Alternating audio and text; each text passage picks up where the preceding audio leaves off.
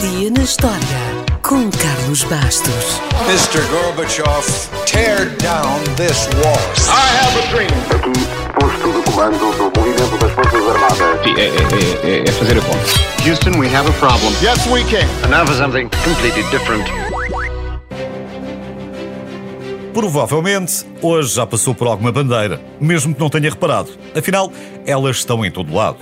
Podem estar a esvoaçar num mastro, podem estar no mundo digital, podem estar bordadas num casaco, ou podem simplesmente estar impressas numa folha ou num autocolante. E há muito mais exemplos. Depende, obviamente, da sua imaginação e do uso que lhes quiser dar.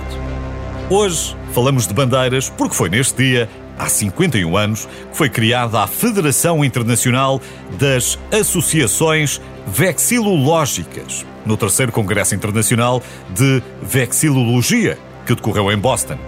E agora está você a perguntar: o que é a vexilologia? Ora, ainda bem que pergunta. Vá lá, tente lá dizer.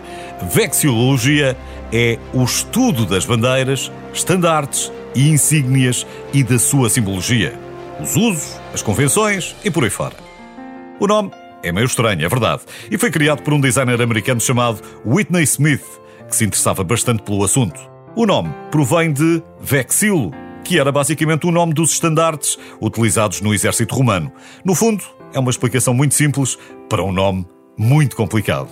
Já agora, uma pessoa que estuda as bandeiras é um vexilologista e uma pessoa que desenha as bandeiras é um vexilógrafo. De facto, as bandeiras têm muito que se lhe diga. Os desenhos das bandeiras, por exemplo, apresentam um certo número de condicionantes e preocupações práticas, históricas ou culturais.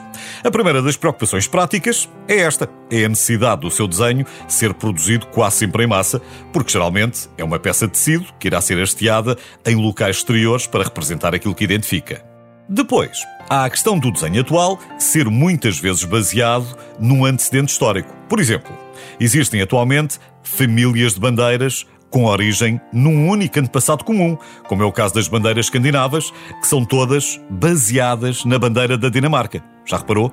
A cruz nórdica da bandeira da Dinamarca está na bandeira da Suécia, da Noruega, Finlândia e Islândia. A única coisa que muda, basicamente, são as cores.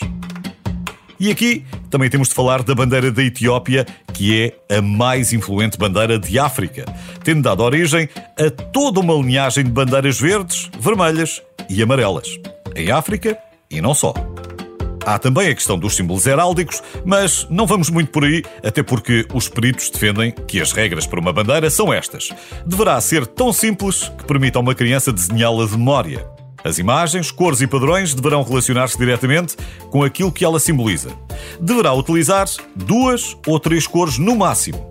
Deverá evitar legendas ou emblemas complexos e, obviamente, não se deverá confundir com outras bandeiras.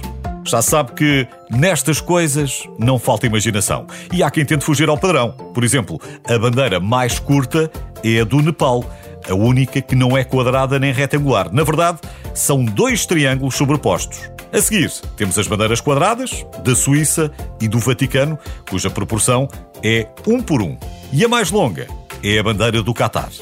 Estas serão as maiores exceções aos retângulos, porque a proporção mais frequente é 2 por 3, presente nas bandeiras de 88 países.